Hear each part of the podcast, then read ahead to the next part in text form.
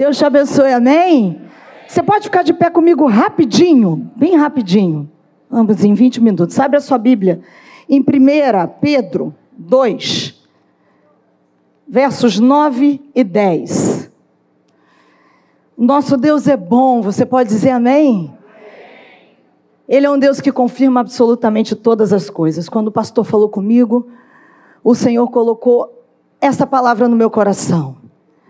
1 Pedro 2, 9 e 10 diz assim: Vocês, porém, são geração eleita, sacerdócio real, nação santa, povo exclusivo de Deus. Para quê? Para anunciar as grandezas daquele que os chamou das trevas para sua maravilhosa luz. Antes, vocês e eu nem sequer eram povo, mas agora são povo de Deus. Não haviam recebido misericórdia, mas agora a receberam. Feche seus olhos de novo comigo rapidamente, Senhor.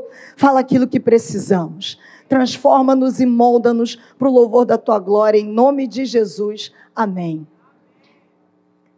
O Espírito Santo está movimentando todas as coisas. E o tema que ele colocou no meu coração, assim que o pastor falou na semana passada, é: somos a igreja. Você é a igreja. Eu tenho descoberto que esse negócio de falar, eu também não gostava muito, não, mas isso é didático. Então não vou fazer isso muitas vezes, não, mas vira para quem está do teu lado e diz assim: nós somos a igreja. Nós somos a igreja. Vira para o outro lado, que geralmente você fala para um lado e ignora o outro, né? Fala para quem você ignorou agora, somos a igreja. Nós somos a igreja. Quando o apóstolo Pedro escreveu essa primeira epístola aos cristãos, que haviam se espalhado por diversos locais, ele estava escrevendo para que os cristãos estivessem preparados para uma grande onda de perseguição que estava iminente. O anúncio era: vai começar a haver uma grande perseguição.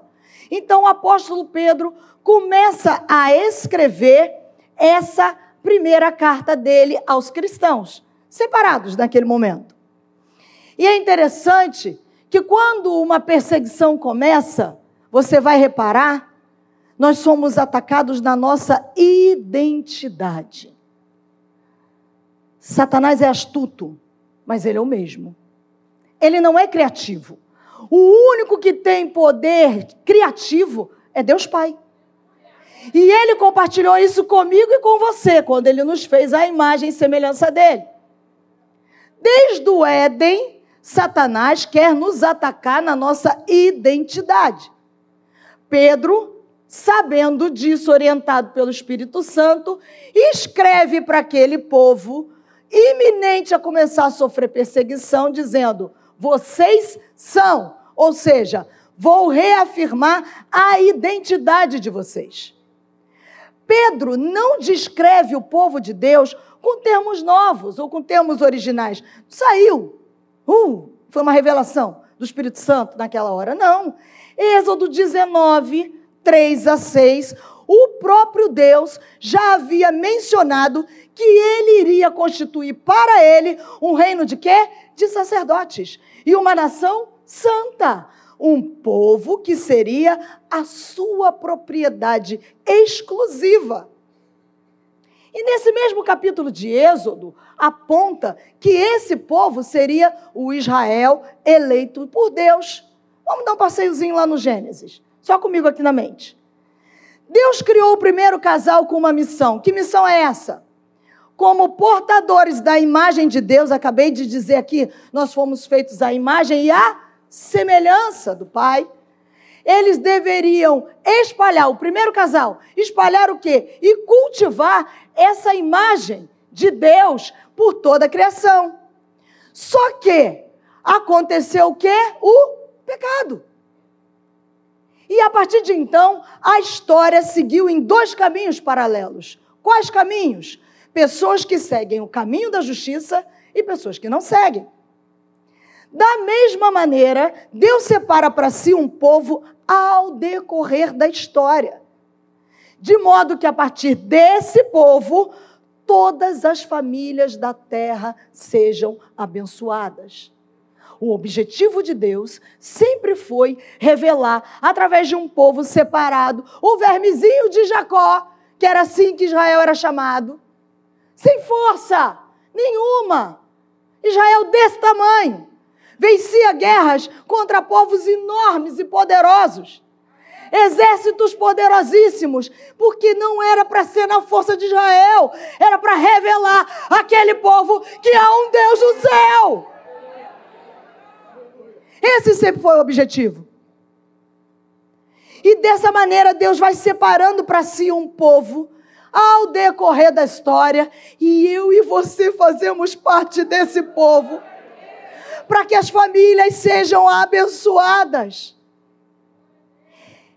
Esse é o estado do mundo até que tudo seja feito novo rumo a um novo céu, rumo a uma nova terra. Por isso nós celebramos aqui a ceia, de maneira que se relembre a mim e a você que nós somos uma nação santa.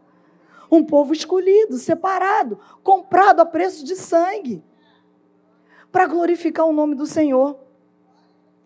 Lá atrás, como eu disse aqui a princípio, Deus escolheu um povo marcado por uma linhagem, pelo sangue, o povo judeu.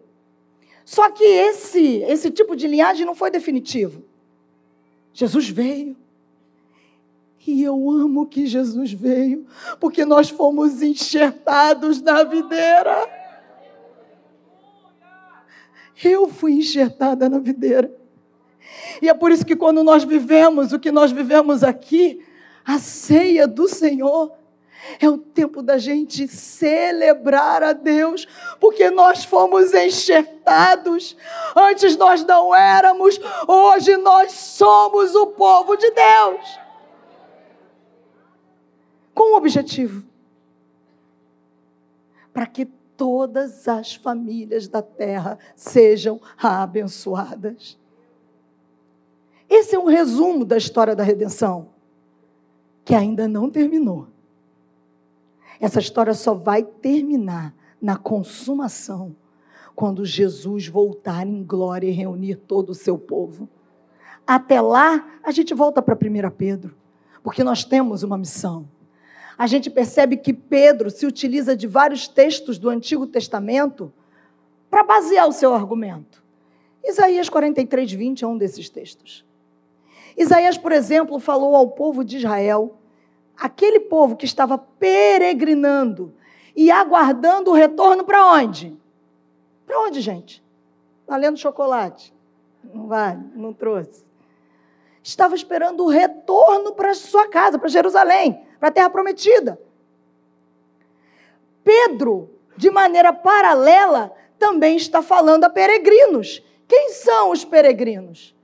Naquela época, os cristãos que estavam dispersos na iminência de uma nova perseguição, de um início de uma perseguição.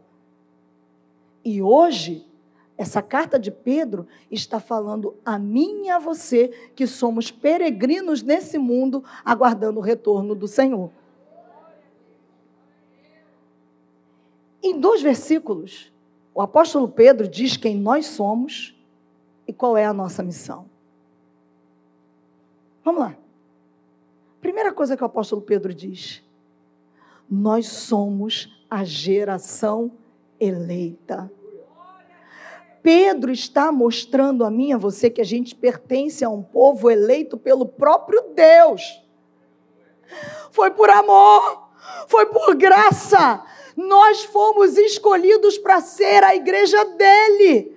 Veja, qualquer crise de identidade pode ser resolvida com as palavras de Jesus, quais? João 15, 16. Não fostes vós que me escolhestes a mim, ao contrário, eu vos escolhi a vós outros. Ei, presta atenção hoje. Você entrou aqui meio sem saber direito quem você é. Deixa eu lhe falar. O Senhor escolheu você. Você é uma geração eleita nele desde antes da fundação do mundo. E Pedro continua: vocês são sacerdócio real. Veja, o sacerdote era o único que podia entrar na presença de Deus e mediar o pecado do povo. Pedro utiliza aqui o conceito de sacerdócio real, que estava presente lá no livro de Êxodo, que através de Moisés Deus disse para Israel: Vós sereis para mim um reino de sacerdotes e uma nação santa. Êxodo 19, 6. Só que Israel fracassou nessa missão. Rejeitou o Messias. Mas hoje, todos aqueles que creem em Jesus como Filho de Deus, o Salvador enviado ao mundo, recebem o privilégio de serem sacerdotes reais. Você pode colocar a mão no seu peito e dizer assim: Eu sou um sacerdote real? No judaísmo, o rei não era sacerdote e um sacerdote não era rei. Mas Jesus, o Messias, é sacerdote e rei. Porque o sacerdócio de Jesus Cristo é superior. Ele é o sumo sacerdote. Zacarias profetizou sobre isso. Será revestido de glória, assentar-se-á no seu trono e dominará e será sacerdote no seu trono. Tá bom, Marcelo, e eu? O que, que tem a ver com isso? a boa notícia é que ele fez você e eu como co-herdeiros com Ele. E nós nos tornamos sacerdócio real. Por isso eu e você temos o privilégio de entrar na presença do Senhor por intermédio dele. Sabe o que, que isso significa? Você não precisa durante um ano ficar ali naquela preparação. E eu não preciso que o pastor Davi ou o pastor Denis amarrem uma corda na beira aqui, ó, da perna deles, entre com um sininho pendurado para sacrificar uma vez ao ano, para saber se os nossos pecados foram perdoados. Porque se o sacerdote não estivesse totalmente limpo, ele morreria. Por isso ele era amarrado aqui, ó, aqui na canela, com um cinto, ele caía e o povo puxava. E devia ser uma tristeza, Claudemir porque significava que o, os pecados do povo não estavam limpos para aquele ano, perdoados. Mas, no terceiro dia, diz a Bíblia, que o véu do templo se, do templo se rasgou de alto a baixo. E ele deu a mim e a você o privilégio de entrar. Quando, Marcela? A hora que você quiser. Aliás, se eu fosse você, eu nem saía de lá. Sabe como? Vou confessar uma coisa, pastor Davi, de vez em quando eu aprendi uma coisa quando eu era assim, Senhor, entramos na sua presença, fico pensando, mas ele estava onde até agora? Não é, pastor? Habite na presença do Senhor, no seu trabalho, na sua casa no trem lotado, no metrô com alguém pisando no teu pé. E Pedro continua. Nós somos a nação santa. Isso significa que eu e você somos separados para servir a Deus. Você não é mais do mesmo, você é separado. Significa que você é superior aos outros? Não significa que você é separado para ser santo, para revelar àqueles que estão ao seu lado que também é possível que eles sejam santos e separados para viverem na presença de um Deus que é santo. Pedro aqui toma emprestada a linguagem de Êxodo 19,6 e Deuteronômio 7,6 porque nós fomos escolhidos por Deus para salvação e santificação. E Ele segue, o relógio também. Nós somos povo de propriedade exclusiva de Deus. Sabe o que isso significa? Nós não estamos desgarrados. Ei, você tem um dono. Ei, vou repetir. Você tem um dono. A igreja tem um noivo. E esse noivo é forte. Esse noivo é poderoso. Esse noivo tem zelo. Você não está sozinho na terra, não. Às vezes você está aí pensando, estou sozinho. Ninguém olha, ninguém me ama, ninguém me quer, ninguém me chama de meu amor. e o Senhor é contigo. Povo de propriedade exclusiva de Deus. Ah, se a gente entendesse perfeitamente o que isso significa, e a gente se levantasse todos os dias de manhã, levanta da cama e diz: para quê? Para o seu marido, para sua esposa, para os seus filhos, para você passar por cima do seu chefe? Não. Fala para o inferno ouvir. Dá licença, hein? O povo de propriedade exclusiva já está de pé, hein? Pode ir saindo da minha frente, hein?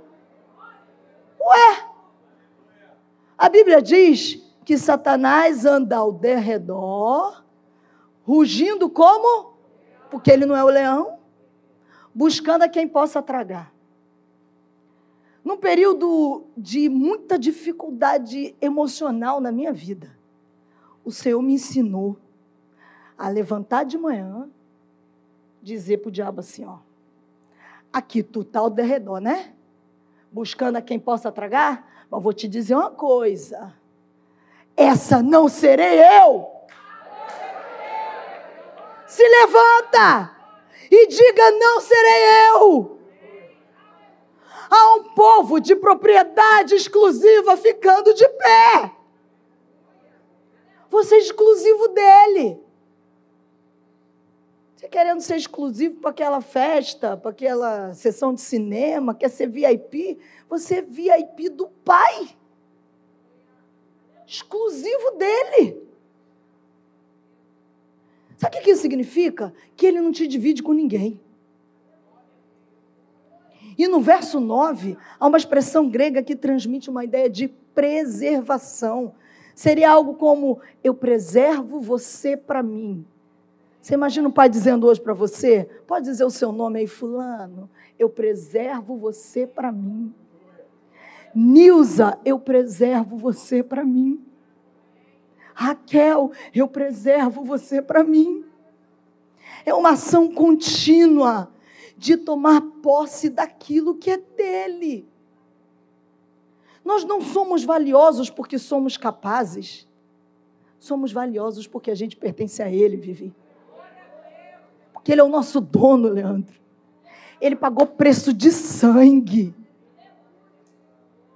Mas eu vou terminar.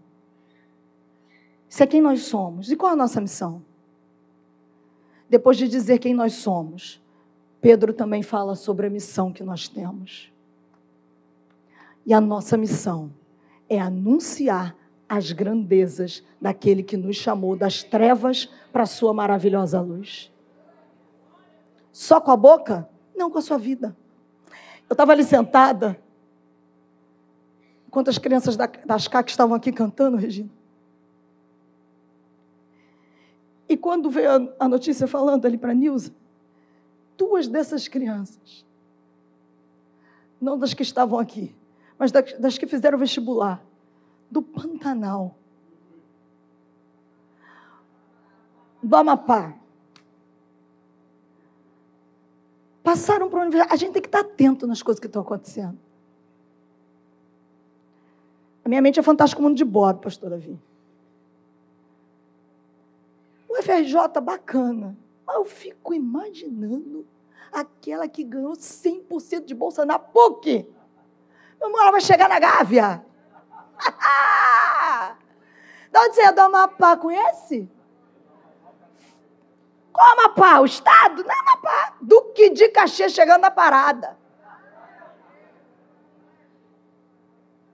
Uma criança que talvez quando, certamente quando entrou lá nas CAC, não tinha nenhuma perspectiva de vida e olhar para frente. Mas como a igreja que somos, levantadas por, levantados por Deus, para mostrar a elas que é um futuro, para mostrar a elas que é um Deus que não está morto. Ela nunca mais será a mesma. E nem todas as outras crianças que estão vendo isso.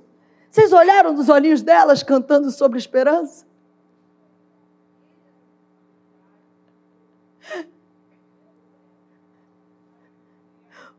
Porque o diabo, o mundo, diz para elas, roubando delas: dizendo que elas não vão ter futuro, dizendo que elas não têm jeito, que elas não são amadas. Talvez ouçam isso dos próprios pais, estou mentindo. E aí chega um povo santo, escolhido por Deus, geração eleita, propriedade exclusiva, recebe o sonho do Pai e realiza, e levanta e diz: aqui tem igreja! Aqui tem igreja!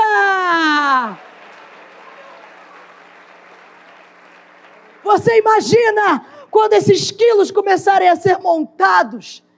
Isso aqui chegar numa casa em que o pai e a mãe olham para os filhos e dizem: não tem mais nada. E muitos nem crentes são. Chega lá e bate na porta. Pastor meio fora do comum. Mas um pastor que vai revelar o Cristo que habita nele quando diz: Ei, há um Deus no céu que é provedor, que te criou para viver segundo Ele, Ele está te vendo, porque aqui tem igreja. A nossa missão é anunciar as grandezas daquele que nos chamou das trevas para a sua maravilhosa luz. A palavra gregaretas, traduzida como grandeza ou virtude, era um termo muito utilizado nessa época e se refere aos atributos ou qualidades. Sabe o que isso significa? No nosso dia a dia, nós temos que revelar os feitos, o poder, a glória, a sabedoria, a graça, a misericórdia, o amor e a santidade de Deus. Através da nossa conduta, através da nossa palavra, através da nossa vida. Você precisa revelar o Cristo que habita em você. Presta atenção, nós não podemos nos calar. Se a equipe de louvor quiser subir, não pode subir. Nós não podemos nos calar. Nós precisamos anunciar e deixar transparecer o, o que Cristo fez por nós. Na verdade, aquilo que Ele está fazendo como ato contínuo. Porque Ele vai nos moldando, porque a Bíblia diz que a vereda do justo é como a luz ela vai brilhando, brilhando até. Presta atenção, olha para mim. Você e eu, quando eu falo você, eu estou falando de mim, porque é corta primeiro para cá para depois cortar para aí. Tem a responsabilidade de ser um embaixador dos atributos do próprio Deus e de seus maravilhosos feitos. E Deus é tão poderoso e a igreja é um corpo que ele nos separa para cada missão. Olhei para o Leandro aqui. Porque quando o Leandro chega lá e diz para os meninos, meninas, mulheres, eu vim em São Paulo tem pouco tempo. The Walking Dead total. Os motoristas em São Paulo chamam os caras de noia. Quando chega a palavra da verdade, a libertação é porque a igreja chegou. Só eu e você podemos revelar quem Ele é. E eu vou encerrar te dizendo: nós somos a igreja. Nós fomos escolhidos por Ele. Nos tornamos seus filhos, eleitos, seus sacerdotes, santos. Quando a gente responde o chamado dele. Ele diz que você é propriedade dele. Deixando registrado que a gente tem um cuidado garantido por pertencer a ele. O pastor, numa da, dos momentos que ele orou aqui por nós, ele disse que a gente saia dos nossos próprios umbigos, das nossas próprias contas. Ei, o teu pai dá conta da tua vida. Eu vou repetir: o teu pai dá conta da tua vida. Toma conta das coisas do teu pai. O que, é a tua conta para ele pagar? Ele é o dono do ouro da prata. Estou falando para você fazer responsabilidade, não. Eu estou dizendo que ele não nos chamou para sermos represa, mas ele te chamou para ser canal do fluir de Deus. Flua flua Ele através de você. E diz a Bíblia que onde esse rio passa, primeiro ele nos limpa, depois ele flui e limpa onde quer que vá. Nós vamos encerrar, fica de pé no seu lugar, olhando para mim ainda. Só mais uma coisa. E se o diabo, ah, se o diabo disser para você que você não vale a pena, você vai dizer para ele o quanto você é especial aos olhos do Criador. Se o diabo disser para você que você está sozinho, você vai dizer que, olha aqui, Satanás, Deus firmou uma aliança comigo e jamais vai me abandonar. Se o diabo diz que a sua vida não faz diferença, você vai dizer para ele aqui, ô capeta, o Senhor me tirou das trevas e hoje eu vivo na luz para iluminar o mundo. Se o diabo disser que a sua vida não tem propósito, você vai dizer para ele assim: Ah, é? Vou te contar uma. Deus está contando comigo para desfazer as tuas obras aqui na terra. E eu estou indo para cima de você te arrebentar. Porque comigo vai um exército de anjos. Gente precisa entender: nós somos mais que vencedores em Cristo Jesus. Não vou ter problema nunca mais, Marcela. Não, não é isso. Eu gosto de dizer isso. Tá lá o meu pai. Teve aqui, né, pastor? Estava em São Paulo. Faz tratamento de quimioterapia de 15 em 15 dias. Mas ele se levanta todo dia para desfazer as obras do, do diabo. Não são as circunstâncias que vão dominar você. Nós somos mais que vitoriosos em Cristo Jesus para viver acima das circunstâncias. Nós somos a igreja.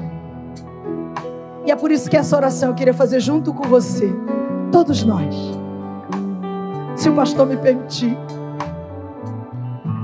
Porque esse é um chamado para todos nós. Nós estamos de pé. Há quem diga que a igreja falhou, mas a Bíblia diz que as portas do inferno não prevalecerão contra a igreja do Senhor. Nós somos a igreja. E é por isso que quando você cantar essa canção mais uma vez, com antes, com a igreja, diz com vontade: somos a igreja, ah, meu irmão. Sai da minha frente, Satanás. Eu sou a igreja, eu estou de pé. No Coliseu não parou, não vai parar, leãozinho, vira gatinho, bichano. E ainda que a gente morra por ele, Apocalipse fala que lá debaixo do altar há vozes de santos que morreram por ele e não disseram que não, e ele vai se levantar. Senhor, nesta manhã, manhã em que celebramos a tua ressurreição, nós somos a tua igreja. Reafirma a tua identidade em nós. Aqui não há lugar para confusões. Perdidos, nós somos a tua igreja. Homens, mulheres, senhores, senhoras, crianças, adolescentes e jovens, alcançados pelo teu poder para viver nessa terra, levando a verdade de quem o Senhor é. Levanta-nos com ousadia, com são, cada um de nós, na parte que o Senhor nos levantou, porque o Senhor conta com todos nós, para desfazermos as obras do diabo nessa terra. E dizemos ao inferno: no nosso plantão, não, Satanás no nosso plantão aqui na terra, não.